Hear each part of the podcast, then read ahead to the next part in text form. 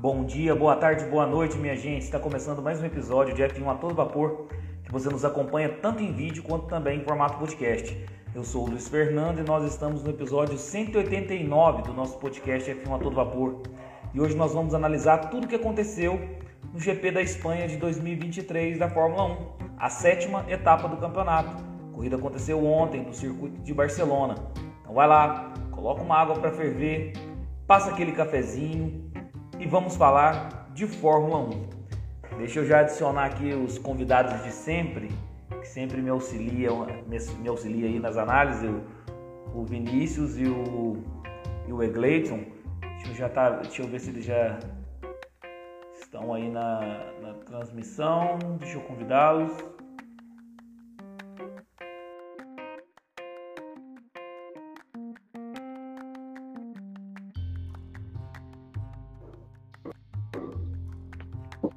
Fala, meu caro, tudo tranquilo? Boa noite, o, o, o Luiz, tudo bem? Eu quis falar do Egleitos agora, estou esperando ele também. Boa noite, tudo Luiz. Bem. Como é que estamos? Tudo tranquilo? Cara, tudo tranquilo e com você? Cara, tudo certo. Depois de uma, de uma semana tensa, semana passada, né? Agora deu, deu é, você, você veio me provocar. Eu sabia, eu sabia que teria isso. Eu sabia que teria essa camisa do Grêmio hoje aí para me provocar. Mas vamos jogar, vamos jogar. Não, foi boa. Deixa eu... E tudo, tudo tranquilo, né? Deixa eu adicionar o Egleitos aqui pra gente conversar também com ele aí. A gente começar a falar da corrida de ontem. Ó, oh, F1 Angola também nos acompanhando aí, ó. Boa. Ah. Fala, Egleiton, tudo tranquilo, meu amigo? Salve, seus sofredores de plantão. É, eu tô sofrendo mais que eles, é. Esse aqui tá sofrendo mais. Verdade, verdade, verdade. E então, hoje aí nós vamos falar da corrida de ontem, do circuito de Barcelona. Tivemos um Grand Chelem, ou Grand Slam, como queiram tratar, do Max Verstappen, o terceiro dele da carreira. Então, tivemos um pódio duplo da Mercedes aí, uhum. após um pacote de atualização do carro. Nós vamos estar esmiuçando todos esses assuntos aí durante a nossa live. Deixa eu só fazer uma pergunta para vocês. Meu áudio está tá tranquilo? Tá beleza aí? Tá. Tá bom. Tô de boa. Só tô, só tô arrumando um negócio aí. Tô ouvindo. Pode ir falando. Beleza. Então vou começar com você, Vinícius. Sobre a, a corrida de ontem. Curtiu a corrida de ontem? Gostou? É, eu, eu, eu esperava um pouquinho mais, né? Foi bom por, por algum, alguns sentidos né, na questão de novidade de algumas equipes, principalmente pelo que a Mercedes apresentou, né? Mas eu esperava um pouquinho mais de Barcelona, assim, né? E que nota que você dá então pro corrida de ontem? Cara, eu dou uns 6,5, assim. 6,5 tranquilo. Boa. Deixa eu aproveitar para dar um salve aí. Nós temos a audiência internacional do Neto aí, aqui em Angola. É, o Cid também entrou aí, já deu um salve pra gente. Olha, eu antes de eu passar a palavra pro Egleiton, eu, eu, até que eu esperava um pouquinho mais devido à, à mudança do circuito, depois eu vou até perguntar, nós vamos entrar nesse assunto aí do novo traçado, somente no setor 3 ali, que ficou bem mais rápido, propiciou bem mais ultrapassagens. Eu vou ser um pouquinho mais otimista, eu vou dar uma nota 7. É, tirando o Max Verstappen, que é um campeonato à parte, que é uma Fórmula 1 à parte, a, a corrida teve muitas ultrapassagens no meio do pelotão ali, foi interessante. E nós tivemos três pilotos escalando o pelotão. Foi o George Russell, o Charles Leclerc e o Sérgio Pérez. Então, assim, eu vou dar uma nota 7 para a corrida.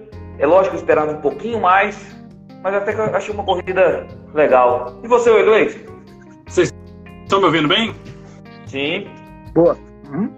Se tratando de GP da Espanha, eu vou dar 7,5 pro GP da Espanha, que a, acho que a última corrida assim, que a gente lembra que foi ótima na Espanha foi de 2016, vitória do Verstappen, porque as duas Mercedes saíram fora e ficou um pega interessante ali entre o, o pelotão intermediário, o Raikkonen próximo ali. É, então, o 7,5, as mudanças no traçado foram interessantes, né? deixou um pouco melhor a aproximação dos carros. E 7,5 está de bom tamanho. E Vinícius, você gostou dessa mudança do. Já que a gente entrou nessa questão da mudança do traçado, o setor 3 ali, que era o setor de baixa, com umas curvas bem de baixa velocidade mesmo, que agora cortou tudo ali a questão da chicane, ficou bem rápido e eu acho que até propiciou bastante ultrapassagens. Você gostou aí dessa mudança do traçado? Sim, sem dúvida, Luiz, sem dúvida. Foi, ficou bem mais interessante, né? E a gente viu alguns pilotos forçando a, até além do, do limite, né? O caso do Alonso, né? É, então ficou bem mais interessante, ficou bem mais rápido esse terceiro setor, né? Então eu, eu gostei muito dessa, dessa novidade, sim. Espero que venha para ficar, né? Sim, sim.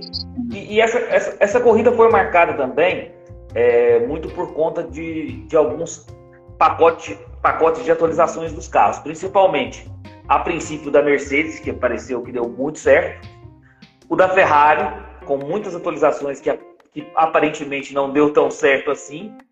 E Aston Martin com, com mudanças bem discretas. É, assim, já, já dá para perceber que se a Aston Martin não trabalhar é, nessa questão de atualização do carro, a Mercedes vai tomar o lugar dela, ou Iglesias?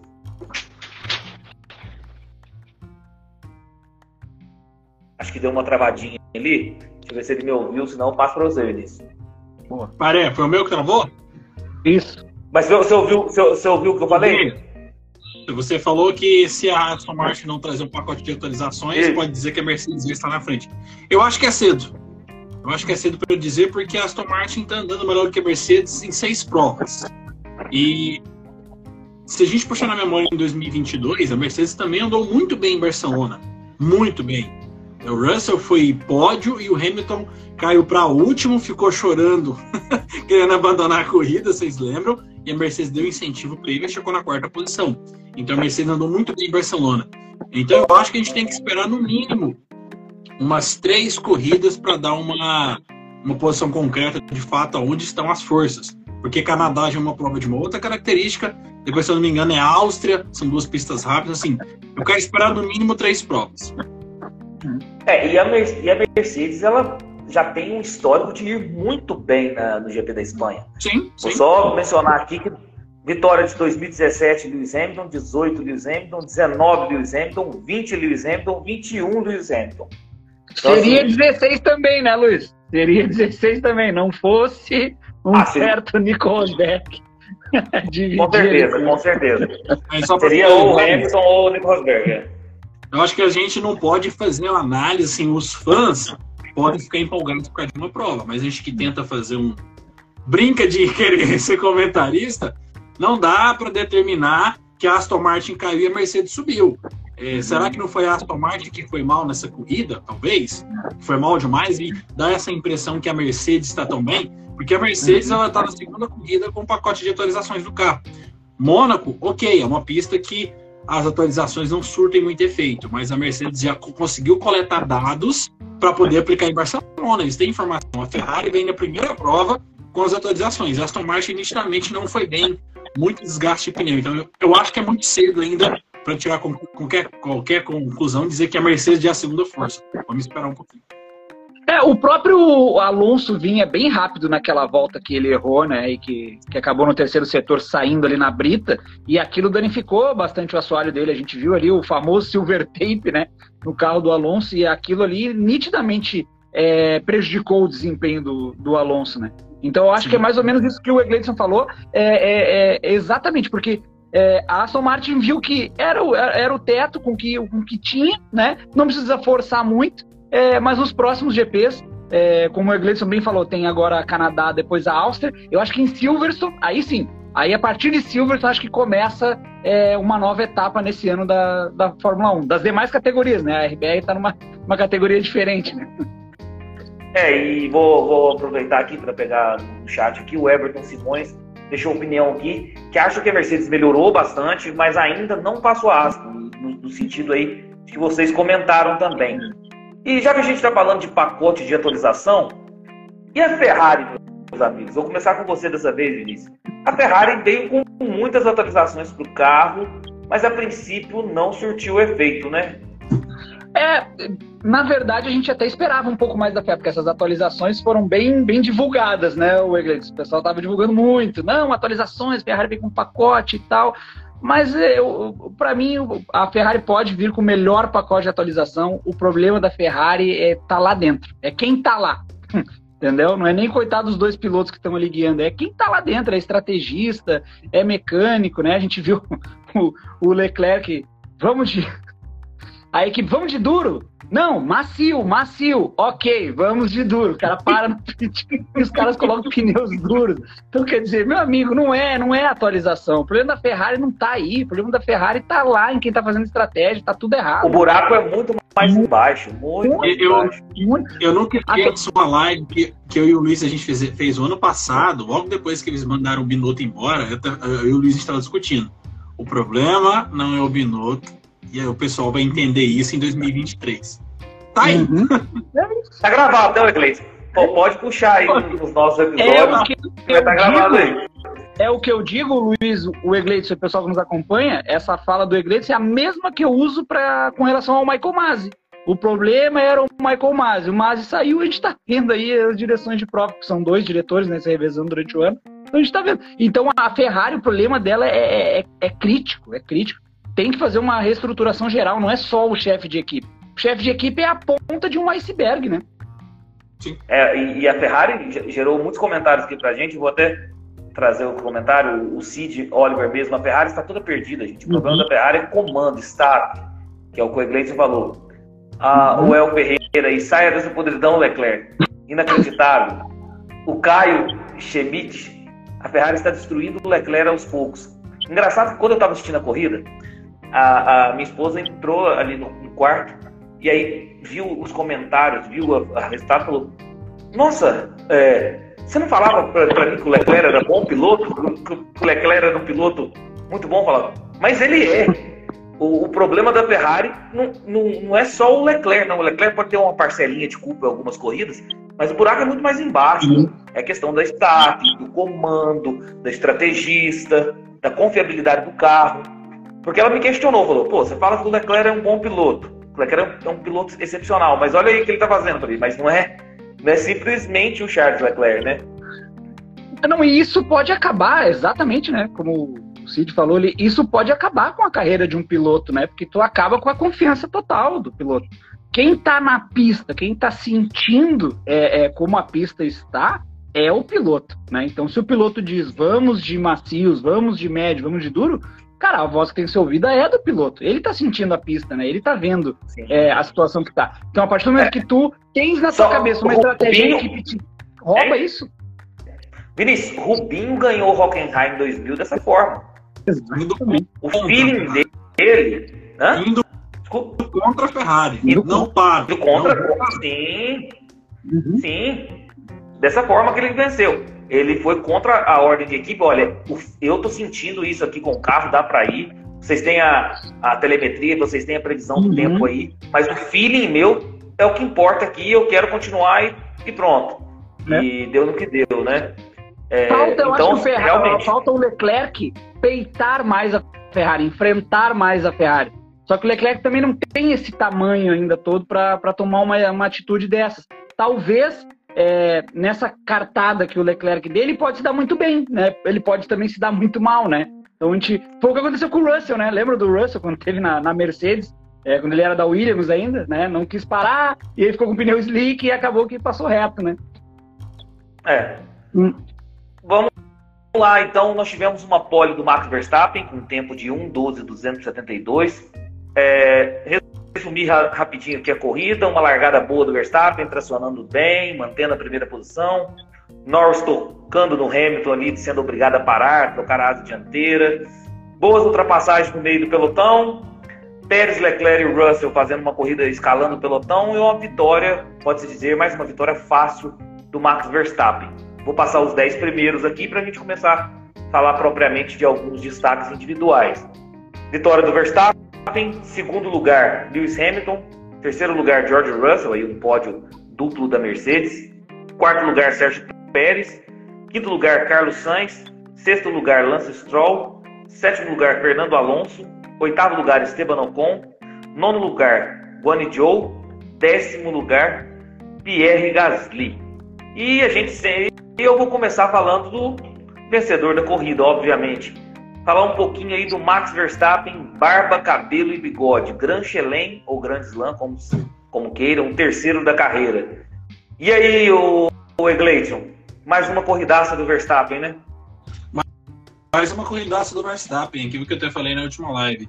Mesmo o cara vencendo, mesmo o cara tendo o melhor carro, dá para perceber quando o cara faz uma grande corrida. Verstappen, mais uma vez, não cometeu nenhum erro, fez a melhor volta. E assim, o detalhe da melhor volta é o seguinte: é, todo mundo tinha feito a melhor volta com pneus novos. O Pérez uhum. conseguiu fazer a melhor volta ali com pneu novo. O Hamilton tinha feito a melhor volta com pneu novo. Aí no rádio, o Verstappen perguntou para o engenheiro: é, qual é o tempo da melhor volta? Aí o engenheiro falou para ele: olha, você já está com três avisos, você pode tomar uma punição de limite. Qual é o tempo da melhor volta? Aí o engenheiro falou: 1,17,2. Aí ele falou assim: qual é o meu melhor tempo? 1,17,8. Aí o Verstappen foi lá e fez 1,16 e 3, se não me engano. 1,16 e 3. Ele pulverizou o tempo com o carro já com pneus já gastos, né? E o engenheiro até falou que a, volta era do, do Pérez e com a asa móvel aberta. Falou assim, esquece isso. Ele, ou seja, para ele é importante essa questão. Então, assim, mesmo o Verstappen, melhor carro, todas as situações, ainda assim consegue fazer grandes corridas e já podemos cantar, é campeão. Não vejo. é só questão de tempo agora o Verstappen garantir o, o tricampeonato matemático. Eu, eu, é, até depois que eu vou, vou, ouvir o Vinícius também, eu, eu falei na última live, e o Vinícius concordou comigo, que o Verstappen tinha muito. É, tinha algo parecido com o Senna. E essa corrida, para mim, ficou nítido. A gana de vencer ele estava com. É, vou contextualizar um pouquinho o que o Egleison falou aí muito bem. Ele estava com 16 segundos para o Hamilton. E ele estava cortando os limites de pista, principalmente na curva 10. Já tinha cortado três vezes, recebeu a bandeira preta e branca de advertência, o aviso. O engenheiro ficou maluco, falou assim: Verstappen, você está 16 segundos do Hamilton. Você não precisa estar tá correndo no limite. Então você vê a gana do, do cara de vencer. Estava até cortando limite de pista e pouco importa o que tinha, o que estava atrás dele, o que estava na frente dele. Nesse, e aí, logo em seguida, tem esse rádio aí da melhor volta. Então o cara não se contenta, o cara está 16 segundos do Hamilton, tomando uma bandeira de advertência por por estar tá guiando no limite. E quando ele pergunta da volta mais rápida, na próxima volta ele vai lá e abaixa cerca de um segundo, como o Gleison falou, da, da volta do, do Pérez. Então, assim, cara, essa gana, essa vontade de vencer, de, de até de, é, no, do lado bom da palavra, de humilhar todo mundo, eu vejo muito cena nisso. Então, eu acho, acho que. Né, você pensa assim também, Vinícius? É, eu, eu concordo plenamente. Eu acho que essa ambição boa que o, que o Verstappen tem e, e, essa obstinação pela vitória, em ser o melhor, ele não se contenta em ter a segunda melhor volta. Não, ele quer ter a melhor volta. Mas ele já está em primeiro, já está que nem o Egleidson disse, é, com o tricampeonato garantido, não interessa. Ele tem que mostrar que a supremacia dele é, é totalmente superior a qualquer outro, entendeu? Não, não, não deixar brechas para que outro piloto possa achar, né, Sérgio Pérez, é, que pode chegar perto é, dele, né, do, do, próprio Max. Então, isso acaba criando até um próprio respeito com relação aos outros pilotos é, pro Max Verstappen, né? Então acho que isso muito. Isso que o, o Egleison falou foi exatamente. Foi na volta 58, ele perguntou para o engenheiro dele. O Pérez já tinha feito, que nem o Egleison muito bem falou, na volta 52, o Pérez tinha feito com pneus é, macios novos. Novos, estavam novinhos os pneus do Pérez. E ele fez a melhor volta.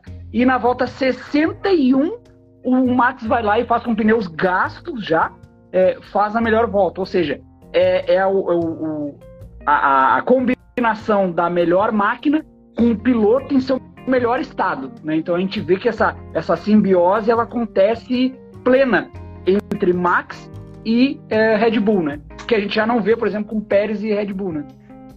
Ah, não, você mencionou a questão de Pérez aí. Foi até interessante durante a semana ouvir uma declaração do próprio Helmut Marko, ou seja, do próprio dono da equipe, assim dizendo, dizendo que o Pérez precisa acordar do sonho de ser campeão mundial. Então, a partir do momento que o chefe fala isso, pô, Pérez, Acabou. se contenta ser o segundo piloto aí, você não tem números, você não tem, você não tem, você não tem habilidade técnica suficiente para acompanhar o Max Verstappen em condições normais. Então, e o próprio chefe já disse isso. Então, assim, acho que agora, até eu acho que o Helmut Marko fez essa declaração justamente no sentido de, de colocar o Pérez aí como. Não briga pelo. Não vai brigar com o Max Verstappen, não. Fica na sua aí e vamos fazer pela equipe. E pronto, acabou, entendeu? É, eu, Eu, acho que agora. Vai, Wegley. Até vi um texto do Fábio Seixas, viu? Vocês fazendo comparações entre o Verstappen e o Senna. O Fábio Seixas fez um, um, um texto, que é um, que é um dos poucos jornalistas de fato assim, automobilísticos que eu de fato gosto. Fez um texto bastante interessante falando do Max Verstappen, que ele é um, é, um obstinado, é um obcecado, é, pouco simpático, nem um pouco de simpatia. Ele até faz um paralelo, assim, mais ou menos do que vocês falaram dessa questão de ser meio cena e de ter uma personalidade meio Schumacher. Tipo assim, para ele não interessa o que, que tá acontecendo, o que, que as pessoas pensam dele. Ele quer ir lá e correr e massacrar todo mundo, é isso, não Uhum. interessa. Né? Pra ele não, não precisa ser simpático, não precisa ser legal, não precisa ser engajado. Ele é, aí até uma, uma expressão que eu usei, é até uma pilotagem, é, muitas vezes até chata e robótica, é o que o Fábio Seixas usou. E aí, aí, aí no É final ele fala, aí no final ele fala, criticar o Max Verstappen hoje é fácil, mas conseguir decifrar o Verstappen entender o porquê ele é bom é difícil. É, aí eu faço uma pergunta para vocês, que o Egleitson levantou esse assunto aí muito, muito bom, muito interessante. É o seguinte: quem tem mais, quem tinha, né, ou quem tem, quem teve mais carisma? É, Michael Schumacher ou Verstappen agora? Eu até particularmente acho que o Verstappen tem um carisma um pouquinho mais do que o, o Schumacher tinha na época, né? Mas é uma briga difícil, né? Quem que vocês acham? Cara, Ah, eu acho que acho o Verstappen. É, é, acho que o mundo mudou também, né? Hoje tá, Uhum. tá uma questão muito midiática. Nós temos celular, todo mundo filmando. Ele vai sair de um jantar, todo mundo filma. Ele tá com a namorada dele no cinema, todo mundo filma. E na época do Schumacher não era bem assim, né? Era pouco, pouco ah, os paparazzi, assim dizendo. E o Schumacher também, por ser alemão, é uma criação, uma cultura completamente diferente da, da, da nossa aqui. Do, Mas, o, né? mas Então, o Schumacher, mas o Schumacher gostava de um goró, né? O que tem de foto dele dançando quando toma um goró é uma maravilha. aí sim, aí sim. É, e tinha Mas aqui, muita imagem também do Schumacher como o Dick Vigarista, né? Aquele cara que bateu no Damon Hill, aquela coisa. Então foi se criando essa Cara, antipatia. Mas, ô, ô, ô, Vinícius, eu com o Iglesias a gente já debateu muito isso. Tem essa personalidade do, do, do Schumacher, realmente, mas eu acho que isso foi muito criado pela mídia brasileira Uhum. pós-cena. A partir do momento que 94 o campeonato seria uma briga direta pelo título entre Ayrton Senna e Michael Schumacher e aconteceu aquela fa- fatalidade com o Senna, acabou que o Galvão, e nós não tínhamos uma mídia alternativa, nós não tínhamos o F1 a todo vapor para comentar, a gente não tinha o Somos F1 para comentar, a gente ficava restrito ao que a Globo, o- o- os comentaristas da Globo nos passavam, até porque a Globo, na época, era a única é, emissora que transmitia sem chuvisco a nossa televisão. Não sei se vocês eram assim. É, então, a gente era obrigado a assistir Globo porque as outras emissoras vinham chuviscando toda, toda a TV. Então, eu acho que a mídia, e aí, principalmente a Globo com o Galvão, criaram muito essa figura do Schumacher. Obviamente que o Schumacher teve os momentos dele, como o Hamilton teve, como Senna teve, como Prost teve, como Verstappen teve muitas vezes. Só que a fama ficou muito por, por conta do Schumacher, não é isso, Iglesias? Cara, eu, eu, eu tenho comecei a ter essa percepção que tá chegando muito seguidor de Portugal na página. Muito português na página. Acho que deve ter uns 50 seguidores de Portugal. E eles são muito de interagir, de conversar, de trocar ideia. E ah, eu já conversei com alguns deles sobre essa percepção de alguns grandes campeões.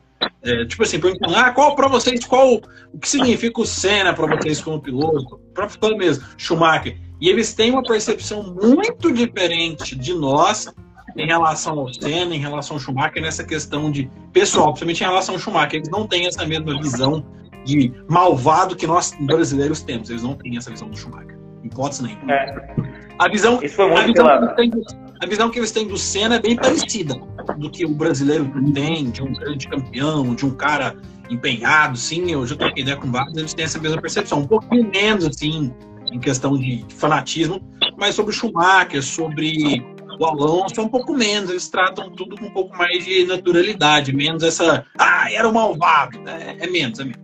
Isso é pra gente ver o quanto que a imprensa tem esse poder de. Principalmente antigamente, onde não tinha celular, tinha redes sociais, não tinha essa gama de informação tem, que a gente tem. Tem um rapaz que é jornalista, que é um, inclusive até me perguntou se eu queria fazer uma entrevista, um jornalista português, tem uma página de esporte lá, e o que eu conversei com ele bastante, falei, comentando sobre cena Schumacher, eu falei assim, você, quem são os grandes campeões? Eles não colocam um cara num patamar assim, tipo, degraus de santidade e os outros são ruins. Ele fala, olha, para nós aqui, a grande maioria das pessoas, nós temos respeito pelos grandes campeões. Eles colocam tudo no mesmo bolo. Senna, Prost, Schumacher, Fangio, eles colocam tudo ali muito parecido e assim, tem os seus perfis, mas não tem uma, uma grande diferença ali para eles. É, é, o que eu percebo. Sim. É, deixa eu aproveitar para mandar um abraço aqui para a galera do Bar do Silvano, Márcio Rodrigues pediu, Nerobal, Paraná. Essa, essa nossa audiência tá uma coisa medonha mesmo, viu? Sempre acompanhando a Fórmula 1, sempre acompanhando a nossa live aí. Um abraço aí pro pessoal do Bar do Silvano. É, outra coisa, deixa eu passar uma, é, rapidinho uma tabela aqui de Gran Chelem, foi que o Max é, completou o terceiro da carreira. Primeiro lugar, Tim Clark com oito. Lewis Hamilton em segundo lugar com seis. Alberto, é, o Ascari com, e o Michael Schumacher com 5. Jack Stewart, Senna, Mansell e Vettel 4. E agora Verstappen e Nelson Piquet com 3. Gran Chelens. 40 vitórias do Max Verstappen. A uma, a uma apenas se igualar a Ayrton Senna. 24 poles, é, igualando a Nelson Piquet e Nick Lauda.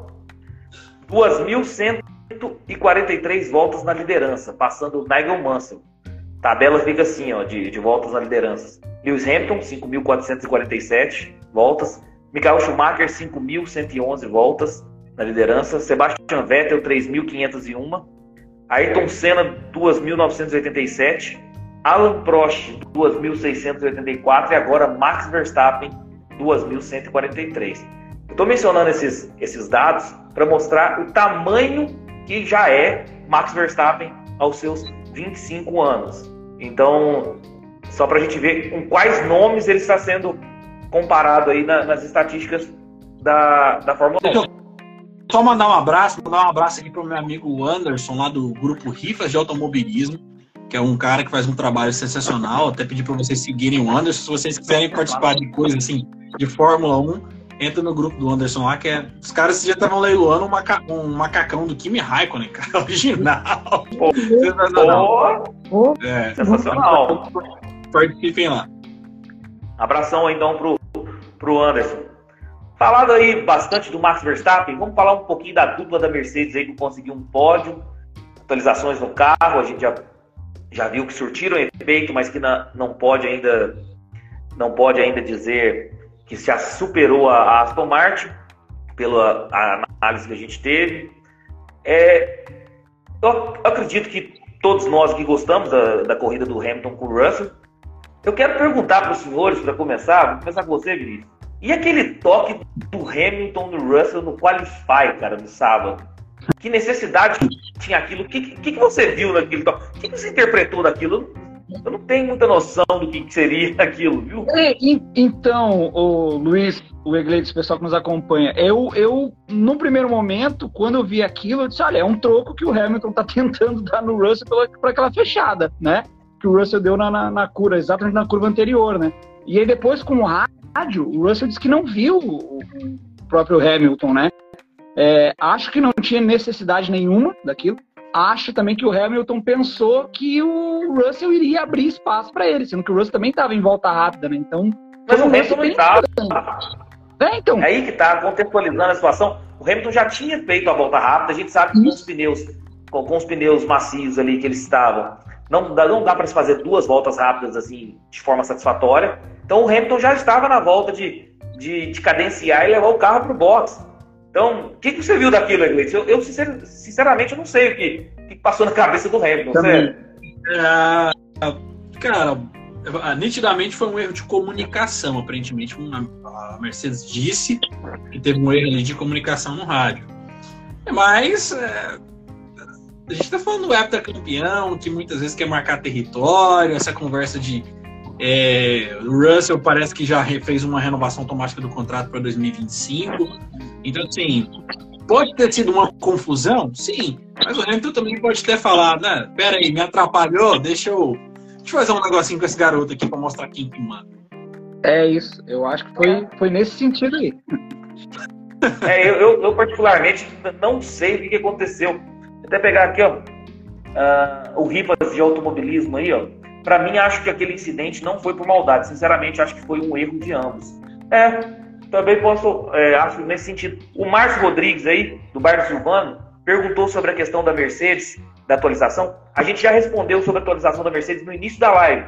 Aí, se você puder depois voltar lá nessa, nessa parte, quando vai estar disponibilizada e gravada tanto no Instagram, no YouTube também, em formato podcast aí nas principais, nos principais agregadores, você vai ver lá no início que a gente falou sobre isso aí, da atualização da Mercedes, se é só por, por ser Barcelona ou se vai surtir efeitos aí para as próximas Mas, corridas. Só para finalizar, Luiz, foi nada demais. Mesmo que o Hamilton tenha dado um uhum. troquinho, é coisa de companheiro de equipe, não é o fim do mundo. É porque a galera hoje em dia não está acostumado mais com treta na Fórmula 1. Então, assim, é, é uma coisa, negócio bobo, pontual, nada exagerado que os caras vão. Imagina.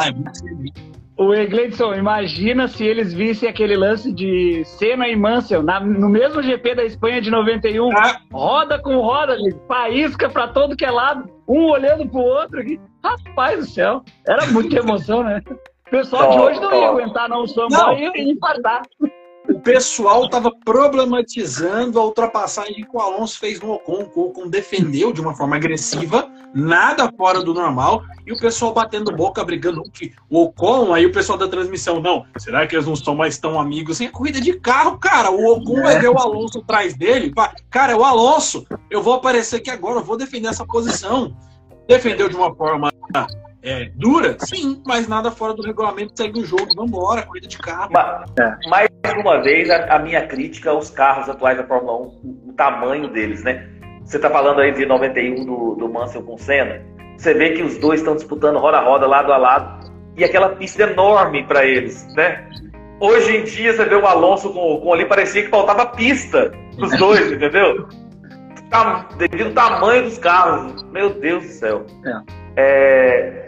O Hamilton corridaça, né, Vinícius? Impecável, sim, né? Sim, sim, sim, sem dúvida. Acho que o próprio Hamilton precisava de um incentivo desse, né? Depois de 2022 e um 2023 agora que começou conturbado para o Hamilton, ele precisava de um resultado desses, né? E acho, acho que até a própria Mercedes gostou, não pelo resultado em si, mas pelos bastidores, né, o Egredes, pela renovação do Hamilton, né? Então isso pode ter deixado o Hamilton com certeza um pouco mais feliz. Então isso pode vir a facilitar uma, uma possível reno renovação para o ano que vem, né? Sim. Ah, o Hamilton fez uma corrida sensacional. É, o ritmo que ele teve, fora o Verstappen, o piloto que mais se aproximou de ritmo de corrida foi o Hamilton. É o Hamilton, né? É um cara que se tiver um carro ah, bom, vai entregar resultado. É, e o Russell também, assim, o Hamilton foi muito bem, fez uma corrida, a meu ver, impecável para o carro dele.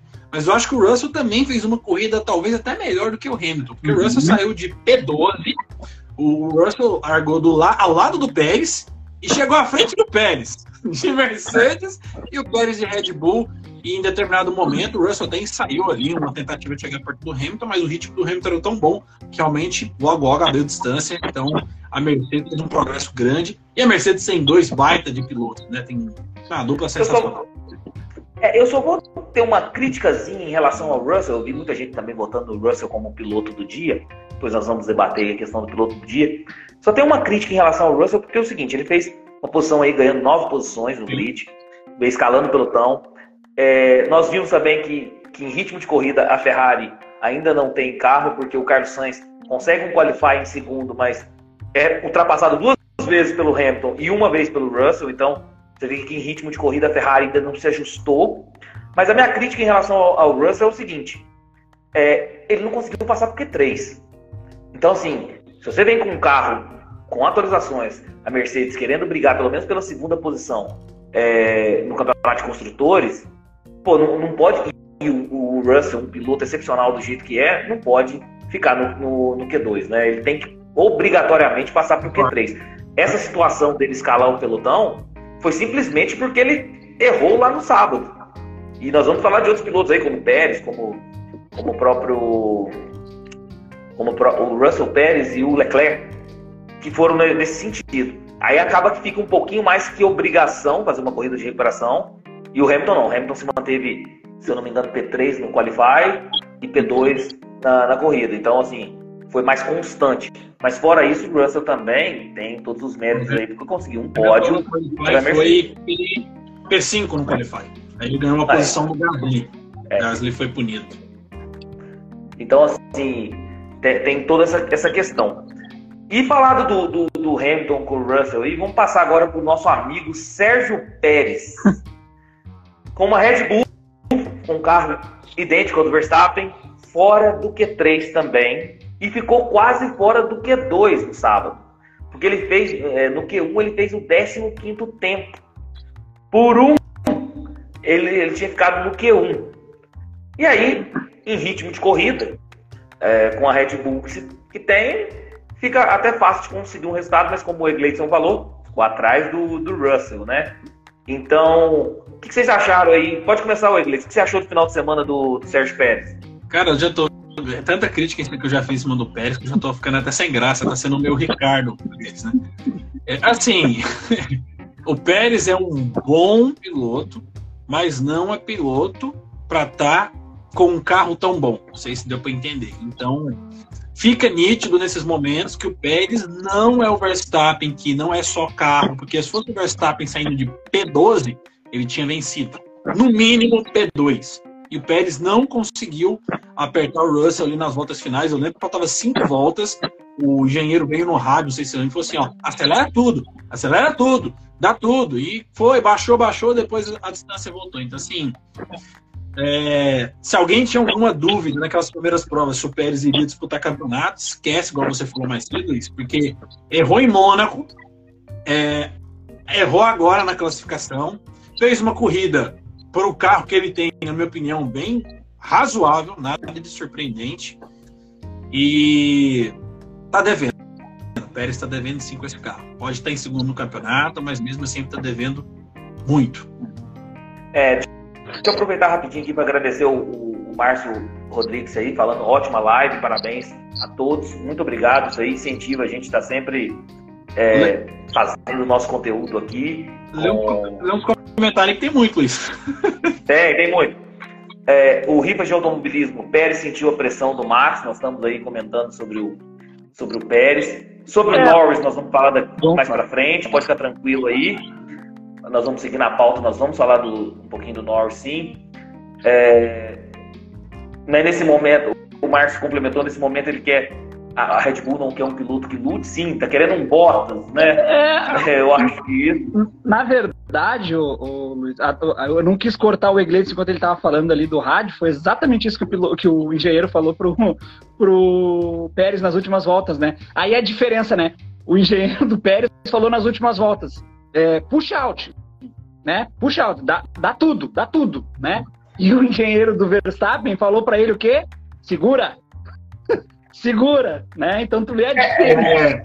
Na verdade, na verdade, eu anotei até aqui para comentar sobre o Pérez o seguinte, e até em relação ao que o Russell fez também serve, em relação ao Leclerc também, pode, a carapuça pode servir para todos. Um, um piloto excepcional um piloto excepcional, ele consegue extrair do seu carro, mesmo que seja um carro mediano, uma volta rápida pelo menos, geralmente. Então, por exemplo, se a gente pegasse o Senna de Lotus, a gente sabia que a Lotus não era o melhor carro, que era a McLaren, só que em uma volta rápida, como o Senna era excepcional, o Senna, sei lá, travava 10 poles de 16 corridas e não vencia nenhuma delas, ou vencia uma ou duas. Porque em uma volta o Senna era é, excepcional, conseguia fazer a pole, mas o carro não tinha ritmo de corrida para suportar várias voltas e ele não vencia corridas. O Pérez, por isso que eu estou dizendo que, que eu acho que esse, esse lugar dele não é merecido. É o quarto lugar, né? Se eu não me engano aí. Quarto lugar, né? O Pérez ficou em quarto, não é isso? Em quarto. Uhum. O Pérez quase fica fora no Q1, fica com o 15 tempo fica fora no Q2, sai e não vai para o Q3, quer dizer, não vai para pro Q3. E a corrida, esse ritmo de corrida que ele ficou em quarto, para mim é mais que obrigação. Exato. Ele só ficou em quarto porque o carro andou por ele. Exato. Nós não tivemos O carro um automático. talento. É, o carro automático. Ele não tem Automático, um o talento absurdo dele. É isso. Perfeito. É Entendeu? isso. Então, eu acho com relação ao Pérez, assim, é, eu como Egleitson sempre fui muito crítico do Pérez, né? É, então, é, eu acho que assim, hoje a gente vê e, e cada vez mais fica nítido que, lógico, a importância financeira da Fórmula 1 hoje é, a gente for tentar fazer uma porcentagem, acho que é 60, 40, 60 financeiro, 40 técnica, né, e habilidade do piloto, talvez um pouco mais, um pouco menos, mas é, fica cada vez mais nítido que o, o Pérez está lá pela questão financeira, porque ele traz todo o dinheiro de um país, né, traz o dinheiro da Claro, né, da operadora mexicana, né, traz o dinheiro do pai dele, que é bilionário, mas assim, é, como tu falaste, Luiz, o carro da Red Bull largando em décimo segundo, ele automaticamente sai- chegaria em quarto, no mínimo. Automaticamente sem piloto nenhum. O carro Na, na verdade, ele quarto. ficou- em- em obrigação seria segundo, né? É isso. diferença- então, assim, a obrigação quando a gente seria fala, quando a gente fala assim, olha, se fosse o Max saindo do 12 segundo lugar, ele, ele com certeza chegaria no mínimo em P2, a gente não está comparando o Max com o Pérez. A gente está comparando o carro que o piloto tem nas mãos. Era obrigação do Pérez chegar no pódio. Esse quarto lugar é vergonhoso. Vergonhoso. Tá, depois de... É o que a gente falou, o carro automático fez. É Porque o que, acontece? Se ele fosse um piloto excepcional, ele não teria esse desempenho tão ruim no Qualify, estando a bordo no Red Bull. Exato. E o que ele conseguiu na corrida é simplesmente ritmo de corrida, o carro foi automático para ele e chegou em quarto. Exato. Na verdade, um pouco até vergonhoso, porque ele deveria chegar em segundo. Isso. O carro que tem, deveria chegar em segundo. É, e, Mas, pior, o pior que eu acho disso tudo, Luiz, porque assim, o Pérez deveria estar lá. Num, num cenário normal, o Pérez chegaria em terceiro no mínimo, né? Num cenário normal. O que acontece e o que, que deve ter com certeza revoltado ainda mais o Helmut Marko e o próprio Christian Horner? Meu amigo, a Mercedes está, no popular no, no- no- no jargão do boxe, né? Ela está entre as cordas, né? A partir do momento em que a Mercedes faz um pódio duplo, opa, o pessoal já começa a se levantar. Então você não pode deixar o seu principal adversário achar que tem chances, né? Pode até ser que ele tenha, mas qual é, o- por que, que o Max faz isso? Ele faz assim, você olha o Max, é liderando todas as voltas, é volta mais rápida na- nas penúltimas, nas últimas voltas. Você olha assim, cara, eu não vou conseguir ganhar desse cara. entendeu? Então, tipo, o Sim, sim. adversário, por mais que ele tenha chance, ele pensa assim, cara, eu não vou conseguir ganhar. Então, a partir do momento que tu faz com que a Mercedes, que é uma equipe é, que tem potencial, que é sete, não é à toa que é sete vezes campeã com o Hamilton, né?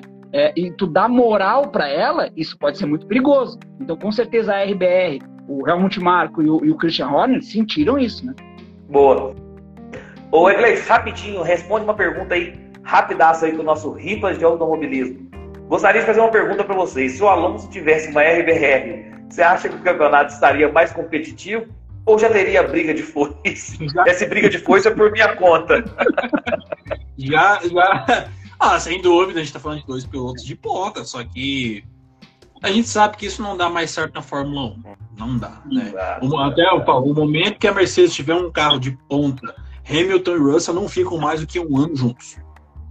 São dois acho, também acho. Também acho. Lógico que o nosso sonho seria Alonso, Verstappen, Hamilton, Leclerc, Russell, todos com um carro incrível brigando ali para ter entretenimento para nós. Lógico que o Alonso e o Max Verstappen juntos ia ser um pandemônio dos infernos. Eu acho que com Certeza. cinco, corri- com cinco corridas alguém ia ter ia estar aí na porrada facilmente. Mas hoje as equipes não não veem é, vantagem em ter dois pilotos assim, até por questão de patrocínio, é muita é muita treta e o ambiente fica ruim. Mas ia ser incrível. Ótimo. Aproveitar para dar um salve pro Etuno da Zoeira aí, que veio dar um salve rápido pra gente aí. Vou responder uma outra pergunta aqui rapidinho pra gente passar pro próximo assunto, que é Ferrari, com o Carlos Sainz e Charles Leclerc. O de chinelo, salve aí pro de chinelo, nosso amigo também de live aí, ó. Salve moçada, beleza? Beleza de chinelo. Veremos em breve Verstappen e Ricardo novamente como pilotos da Red Bull? Essa eu vou responder, acredito que não, porque o Ricardo está sendo ventilado lá na AlphaTauri, no lugar do, do De Vries. Ele. E eu acho que Ricardo e Verstappen, a gente já viu o que, que deu. Eu acho que o Helmut Marko e o Christian Horner não correriam esse risco de deixar os dois novamente juntos. Mas deixa eu fazer uma pergunta para vocês. O Ricardo atual, o pessoal tá achando que o Ricardo é mesmo de 2017 2018. Em 2018, o Ricardo já tomou um, uma, uma surra do Verstappen. O Ricardo hoje, aos 34 anos, o Ricardo tem, o Ricardo iria entregar algo diferente do Pérez, sendo bem sincero? Vocês acham que entregaria hoje? Hoje, Ricardo Não, não, não, mas você correria o risco? Ah, correria o risco de contratá-lo? Eu acho que o Ricardo, acho que nem o Ricardo queria isso. Acho que o Ricardo ia tomar uma vergonha Entendeu? tão grande. Eu, não, eu, eu acho justamente o que você falou, mas eu não correria o risco. Eu, como gestor da equipe, ah, cara, o time que tá ganhando não se mexe, tá me entendendo? Vou colocar o, o Ricardo pra quê lá? Vai, vai que o Ricardo não tenha ritmo de corrida, que eu acredito que não tem, para competir com o Verstappen, mas queira prejudicar Max Verstappen. Hum. Tá, tá, me entendendo? É, esse é o vai principal eu problema. Eu acho que, é, eu acho que assim, é, em situações normais do, do, do, do, Ricardo querendo correr pela equipe, né, sabendo que não tem a mínima chance de, de disputar o título e querendo correr para ajudar a equipe no Mundial de Construtores, né? E consequentemente, consequentemente o Max na pista, eu acho que sim, porque o, o que, qual que é a diferença entre o Pérez, uma das, né? Pérez e o Ricardo. É, o, o Ricardo, não é que ele seja o mais, né? Mas entre Pérez e Ricardo, o Ricardo é mais constante. Sim. O Pérez não tem essa constância. Né? Então, é por isso que eu digo, num cenário é, ideal em que o, o, o, o Ricardo entraria né? Que nem o Luiz falou, não querendo prejudicar o Verstappen, é, entrando para ajudar a equipe, né? Por exemplo, uma, uma mudança drástica agora, por exemplo, para Silverstone, sei lá. Se ele entrasse nesse espírito, eu acho que ele ajudaria mais a, a Red Bull do que o Pérez vem ajudando, né? É, eu acho que essa troca não acontece porque a Red Bull tem a vantagem gigantesca no campeonato de construtores. Agora, tá ótimo. O time tá ganhando, não se mexe. Eu também acho. Por isso Sim. que não acontece. Porque Sim. se não fosse assim, se a, se a, a Mercedes ou a Aston Martin estivesse perto, eu acho que o Helmut Marko ia mexer os pauzinhos Sim. aí e ia mudar. Vinícius, Sim, até porque se a gente pegar os últimos cinco anos, pegar os últimos cinco anos da Fórmula 1, se eu não me engano, posso, é, acho que eu não vou me enganar, não. São e nos últimos cinco anos, a única equipe que trocou mais pilotos na mesma temporada foi a Red Bull, naquela vez de Albon, Gasly, e volta não sei quem, volta vem Pérez. Então, assim, o Helmut Marko ele não pensa duas vezes para fazer a troca no meio da temporada. Enquanto as outras equipes às vezes querem cumprir o contrato de um ano, ele não pensa duas vezes. Se ele achar que tem que trocar, ele troca no meio. É a janela de verão ali, tchau piloto. Mas é, esse, então eu acho também que não, não muda, não. O time tá ganhando, tá tranquilo. O Pérez é um bom segundo agora, piloto, se dizendo. Agora, agora, um outro detalhe. Eu acho sim que o Pérez vai conseguir perder esse vice-campeonato mais uma vez. E em se mantendo a regularidade do Alonso, e, e se essa melhora da Mercedes for é, realmente comprovada, olha, corre o risco do Alonso e o Hamilton ultrapassarem o Pérez, hein? Boa, aí, boa, boa. Aí fica, aí fica, de fato, a, talvez a possibilidade do Pérez sair né, hum, sem hum. renovar o contrato. O contrato deve até 2024. O que eu vejo é o seguinte: eu acredito que o Pérez não fica na Red Bull além de 24. Vai ser esse ano e o ano que vem. Mas eu acho, eu, eu acho o seguinte: ele pode perder para o Hamilton, ele pode perder para o Alonso. Não perdendo o campeonato de construtores, eu acho que a vaga dele ainda está garantida. É, Porque, que vem sim, ele tem contrato. É, o, é, eu acho que, que o importante para eles ali. Acho que, o, por exemplo, o Helmut Marko Christian Horner, pouco importa para o vice-campeonato do Pérez. Ele importa é para o campeonato de construtores ser, é, ser campeão Mas tudo do depende de como. Lógico. Tudo depende de como, né, Luiz? Porque, assim, lógico que eles vão fazer uma análise detalhada de. Ah, somamos, sei lá, 300 pontos no final do ano. Ok, legal. Desses 300 pontos, quantos o Pérez nos ajudou? Ah, nos ajudou com 50. Ah, os outros 250 foi o Max? Não, então parece um pouquinho. Né? Então acho que tudo é, depende de como vai ser, porque pode sim que a, que a RBR seja é, campeã de construtores, que é o que está se desenhando, mas mesmo assim acho que vai ter uma análise no final do ano para dizer, olha, é, o Pérez não nos ajudou tanto quanto nós esperávamos, né? Porque um primeiro piloto que já nos ajuda a gente tem, a gente precisa de um segundo piloto, né? Esse é o problema. Primeiro ajuda, ajuda muito. o, o Riva de automobilismo falou que tem certeza que ele não vai conseguir ser vice-campeão na mesma toada sua aí, o Vinícius. O Biel aqui, o Verstappen segura o campeonato de construtores sozinho esse ano. É, realmente o Verstappen é, tá é. fantástico mesmo, tá? O Pérez é o novo, novo Bottas, galera. Não atrapalha o Max. Também acho isso do, do Cid Oliver.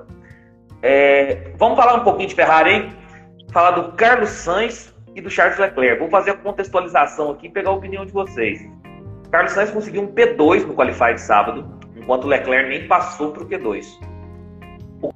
E depois o Leclerc, aí acho que oportunamente, o Leclerc foi em 19 no Qualify, aí de uma forma oportuna a Ferrari optou em trocar os componentes de motor dele e ele largou do pit lane. Acho que até a Ferrari acertou nessa decisão. Já vai largar de 19 mesmo, larga do pit lane e vamos trocar o que tem que trocar. E na corrida, o Carlos Sainz consegue um quinto lugar com méritos e o Leclerc apenas o décimo primeiro. Lógico, largou do pit e conseguiu o décimo primeiro. Mas o Sainz foi melhor no Qualify, na corrida e está à frente do campeonato de, de, pilotos. Podemos dizer que o Carlos Sainz está a um passo de conseguir ser o primeiro piloto da Ferrari?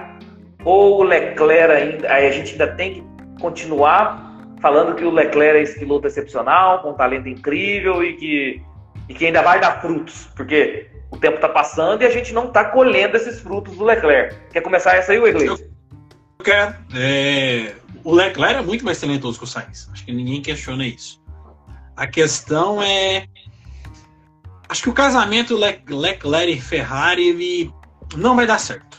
Eu acho que se o Leclerc quiser, de alguma forma, ter uma carreira é, vitoriosa na Fórmula 1, ele talvez vai ter que dar um passo atrás para dar dois na frente no futuro. Talvez.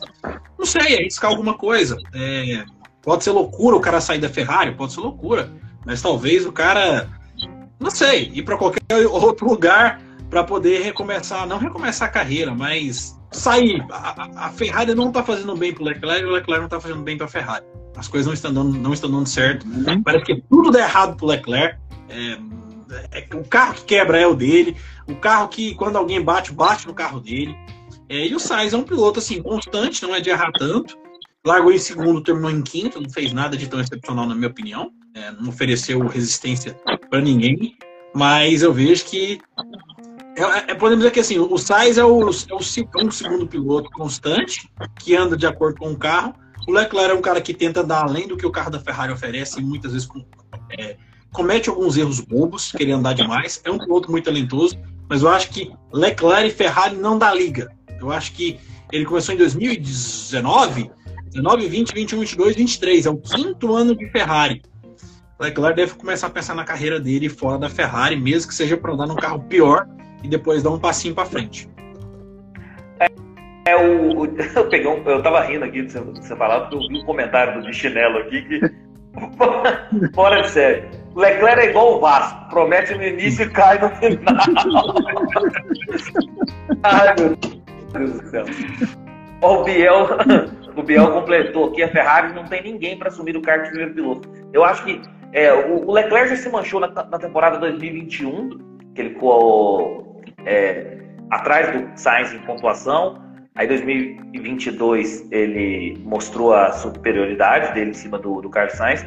E agora, de novo, assim, eu acho que o primeiro piloto de uma equipe, você não pode dar margem para dúvida. É o que o Verstappen está fazendo.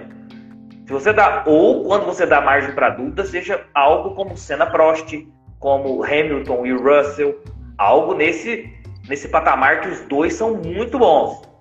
E eu acho que se a Ferrari ficar nessa inconstância aí, realmente a gente não sabe definir quem é o primeiro eu... piloto. Concordo muito com a, com a opinião do Biel aí. Deixa eu só finalizar aqui. Eu acho que a Ferrari cometeu um erro muito grande em 2020 ao não renovar com o Vettel. Porque eles acharam que o Leclerc estava pronto, pronto. tecnicamente e mentalmente para ser o líder da Ferrari. Tecnicamente, eu acredito que sim, mas mentalmente o Leclerc ainda não estava pronto. Não, então, é, eu... mesmo o Vettel, eu acho que o Vettel continuasse na Ferrari pelo menos em 2021, ele agregaria muita coisa ainda para a equipe como piloto experiente, como multicampeão, mesmo que os resultados já não fossem tão interessantes. E seria uma transição mais suave para o Leclerc entender como é ser um multicampeão. Porque a Ferrari falou: ah, beleza, o Vettel foi razoável em 2019, em 2020 foi uma porcaria porque não renovaram mesmo com ele no início da temporada. E o meu primeiro piloto é o Leclerc. Chegou 2021, 2022, as coisas não são assim. Acho que a Ferrari deveria ter segurado o Vettel, nem que seja mais um ano. E tem, um, é, tem uma. É, é, só, só um motivo. Claro. E tem uma. É só para o que o Egleison falou. E tem uma outra coisa. Se, se permanece Vettel e Leclerc, como o Egleison disse, o Vettel teria as costas largas para aguentar a pressão dos erros de estratégia e de confiabilidade do carro, porque a, a, pressão iria ser em cima do tetracampeão mundial Sebastian Vettel. E talvez o Leclerc não tenha essa mentalidade e maturidade suficiente para aguentar a pressão como o primeiro piloto. Talvez seria melhor você, você dar essa pressão para quem tem costa larga para aguentar, que seria o Sebastian Vettel. É, Pode completar, desculpa. Mas isso, o Luiz, o Iglesias, é, na verdade, é, se resume ao que a gente falou no início sobre a Ferrari, né? Tá tudo errado lá dentro. O que, que o pessoal achou? Eu também concordo plenamente com, com a opinião de vocês. É, essa transição, e o Iglesias falou a palavra certa, essa transição seria muito mais suave do, do Vettel pro, pro Leclerc se o Vettel tivesse permanecido na Ferrari, né? É, só que a Ferrari, o que, que eles pensaram? Erroneamente. Temos um novo campeão aqui, ele já está pronto. Né? O pensamento de que está 50% certo. O Leclerc tem potencial para ser campeão, mas ele não estava pronto ainda. Precisava fazer uma transição, só que a Ferrari julgou precipitadamente mais uma vez que é, o, o, Leclerc tinha condições já de assumir esse posto de primeiro piloto, né? E acho que sim, a, Ferrari está fazendo muito mal pro, pro Leclerc. O problema de dar um passo atrás, que o Gleidson falou, é. Eu fico receoso com isso, porque por mais que eu ache que ele tem que sair da Ferrari, é, porque daqui a pouco, assim, ó, o Ricardo, as pessoas têm, voltando rapidinho ao Ricardo, o Ricardo tem, as pessoas têm uma visão muito negativa dele, muito por conta do que ele fez na McLaren recentemente. Mas a McLaren estava péssima, né? Para tristeza do Egleidson aí, é, a McLaren estava péssima. Então não tinha muito que o Ricardo pudesse fazer. E era o mesmo Ricardo que deu o pódio para Renault, né? Então, assim, o, o, Pérez não é. O Pérez, o Ricardo não é esse piloto excepcional, mas também não é essa porcaria toda que falam, que nem o Egleson muito bem diz sempre, né? Então, é, é, o fato é, em o Leclerc saindo para uma equipe, qual equipe ele teria espaço hoje, né? Sei lá, a Alpine talvez esteja fechada, a Aston Martin praticamente fechada, a gente tá vendo negociações, de repente, na vaga do Stroll, que é meio que improvável, mas se o papai Stroll pensar nos negócios, né, talvez abra uma vaga. Então ele vai para onde? Para uma Haas, para uma, uma Alfa Romeo? É, e aí ficaria muito, muito atrás no grid, né? Em contrapartida, é, colocando uma outra opinião, o Russell ia bem guiando uma Williams, né? É. E aqui, só, só mencionando aqui que o Cid Oliver perguntou Ô, Gleice, hoje é segunda-feira, meu amigo. O que, que tem nessa garrafa que você bebe aí? O bicho tá com sede. É água, né? É segunda, não é possível. Estão falando aí que é corote, corote de limão. Nossa. Oh, não, não leva o que é cidadão falar sério, não, pelo amor de Deus. Cara, na segunda-feira, que, não, que não seja feriado, no corote com limão, tá complicado, né, Vinícius? Ô, louco. Ô, louco, velho. Ah, Esse bicho é doido mesmo. Você é o bichão é, mesmo. o, o Carlos Sainz, espanhol, deu um show pro público, coisa que agora nós vamos comentar sobre questão do Alonso. Nós vamos falar um pouquinho da Aston Martin, Stroll e Alonso. É, eu quero saber o seguinte, para começar. Foi muita expectativa, vou começar com, com o Vinícius dessa vez foi muita expectativa em cima do, do Alonso para essa corrida, por conta de correr em casa, ele ser o, o senhor consistência, é, se é P2, é P3, é P4, é P3, é P2 e tal. Foi muita expectativa é. que a organização, a organização do, do, do, evento ainda colocou ele no box 33 pela possível 33 vitória dele. Você achou que colocaram muita expectativa no Alonso para esse final de semana, ou Vinícius? Sim, e acho que o, circo estava todo armado para isso, né? É, o, Alonso vinha de bons resultados, né? Como tu falaste, é, e estava tudo armado, né? O box número 33 vem agora, vem a, a 33 vitória em casa, né? Os fãs estão sedentos por essa vitória do Alonso, né? Até quem não torce pro Alonso, mas está torcendo pela, pela 33 vitória dele, pelo que ele vem apresentando, né? E acho que eh, o fato dele ter errado no qualifying é, é um indício disso, né? Que ele estava sentindo a pressão, não sentia pressão no sentido de não conseguir guiar, mas não sentia pressão é, justamente no fato de tentar tirar do carro algo a mais do que o carro não tem, né? E aí ele acabou forçando demais e, e acabou prejudicando a corrida dele, que poderia ter vindo com um pódio, né? poderia ter vindo com pós em condições normais, mas a, aquele erro dele custou é, não só a vitória, mas como o pódio dele também, né? O pódio seria, o pódio dele seria algo normal pela consistência que ele vem tendo nas uhum. seis primeiras etapas. Nós estamos falando da sétima. Uhum. E aí, vou, agora eu vou perguntar para o Egleison. o Alonso pode ser considerado a grande decepção do, do final de semana por conta disso? Olha, de acordo com as expectativas, sim. Sim, porque uh, não só o Alonso, Aston Martin como um todo. Mas o Alonso tinha essa expectativa de pelo menos um pódio. É, ok, o carro não tinha um grande ritmo, é, mas o erro que fez com que ele largasse atrás foi dele, foi o erro dele, que foi lá na brita e estragou a Soares. Então é algo que a gente tem que pontuar. Eu acho que o Alonso talvez ele pegaria um, brigaria com as Mercedes em situações normais, se não tivesse nada, ele brigaria com as Mercedes. Uhum. Mas sim, entra como uma decepção do fim de semana. Eu, eu acho que nas nossas lives aqui, nas seis primeiras, eu só teci comentários é, bons para o Alonso, só, é, só elogiando. E dessa vez eu tenho que criticar mesmo, que eu acho que, que até o grande Alonso sofreu um pouquinho da pressão de correr uhum. em casa perante a torcida toda, a torcida a seu favor.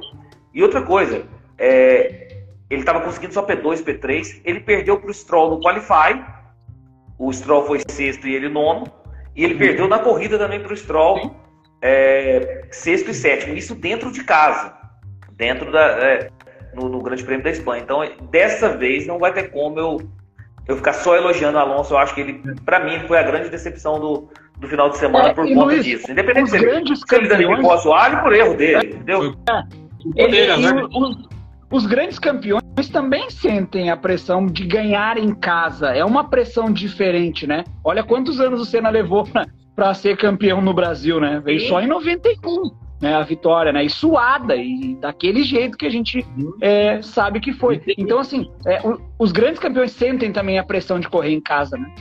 E teve ano que errou sozinho. Né? Sozinho. Sim. Sozinho. Sim, com certeza. Com certeza. É... Punições. O Gasly no Qualify tem uma punição de seis posições do grid para atrapalhar o Sainz com o Verstappen. Na corrida de Tsunoda, cinco segundos por empurrar o, o Diogo Anil para fora da pista. Eu já vi comentários aqui não vou me lembrar de quem, que achou injusta essa punição do Tsunoda.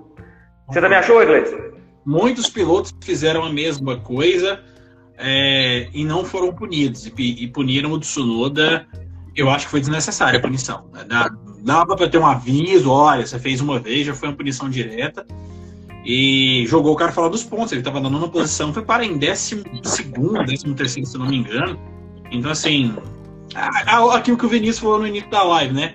Não existe um parâmetro igualitário de punições na Fórmula 1. Muda diretor de prova e continua a mesma bagunça de alguns anos. Então, assim, foi injusta a punição, sim.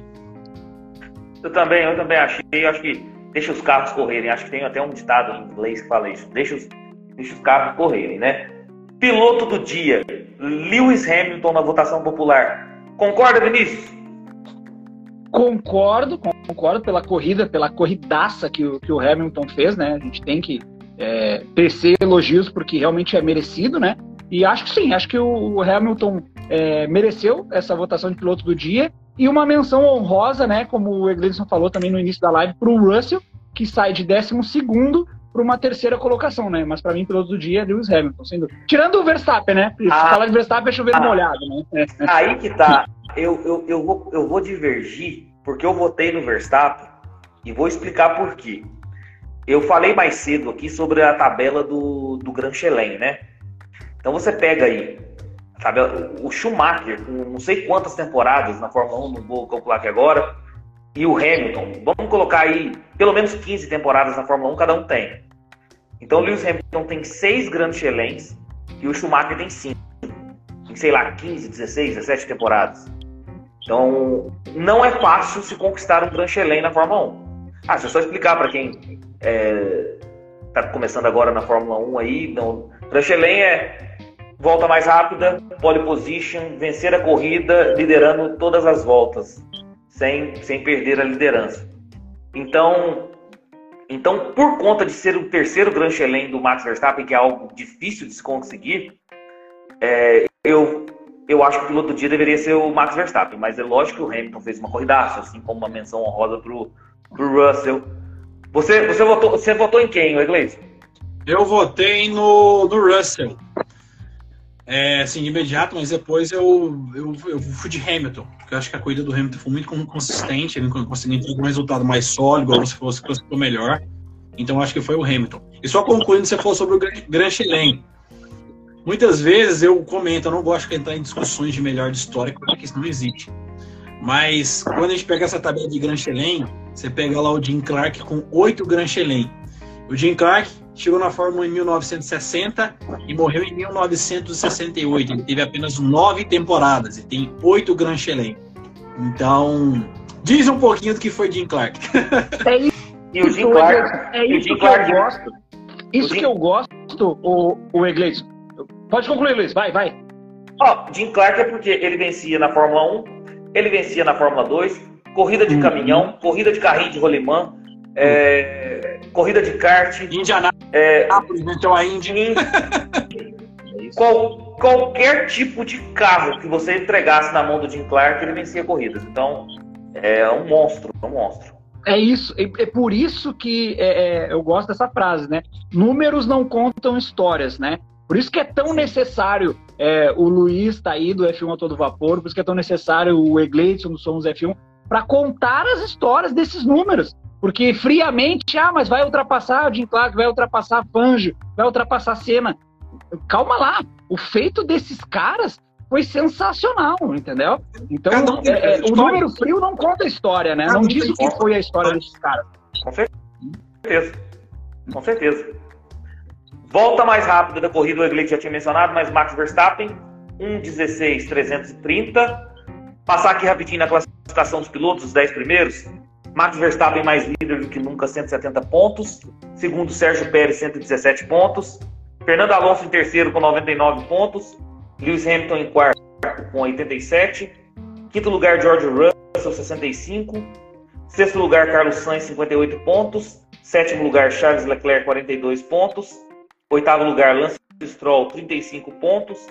Nono lugar, Esteban Ocon, 25 pontos. E décimo lugar, Pierre Gasly, 15 pontos. Classificação do Campeonato de Construtores. Red Bull, quase campeão já, 287 pontos. Segundo lugar, a Mercedes com 152 pontos. Terceiro lugar, Aston Martin, 134 pontos. Quarto lugar, a Ferrari, 100 pontos. Quinto lugar, a Alpine, 40 pontos. Sexto lugar, McLaren, 17 pontos. Sétimo lugar, o um empate aí da Alfa Romeo com a Haas, 8 pontos. Nono lugar, AlphaTauri 2 pontos. E em décimo lugar, a Williams. Lembrar aí, pessoal, de deixar o like no vídeo, quem estiver no YouTube, se inscrever no canal, ativar o sininho para receber todas as notificações de vídeos novos. Se estiver acompanhando via podcast, avaliar o nosso conteúdo, isso é sempre importante, fortalece muito o nosso projeto aqui. E já convidar vocês a se inscreverem no canal Somos F1, também do meu amigo Egleison, que faz conteúdo, acho que quase diariamente sobre Fórmula 1 aí no canal dele Lá somos F1 no YouTube. Beleza? Show. Uma coisa que a gente alguma coisa falou... da classificação aí? É, então, um, pode falar, pode falar. Coisa, um assunto que a gente não tocou foi na questão do Norris, né? Atrapalhada ah, é? que o Norris. Atrapalhada que o Norris fez, né? Fez uma baita classificação e em contrapartida fez uma baita cagada também para compensar, né? É, o que ele acabou construindo, ele destruiu na primeira curva, não foi nem na primeira volta, foi na primeira curva, né?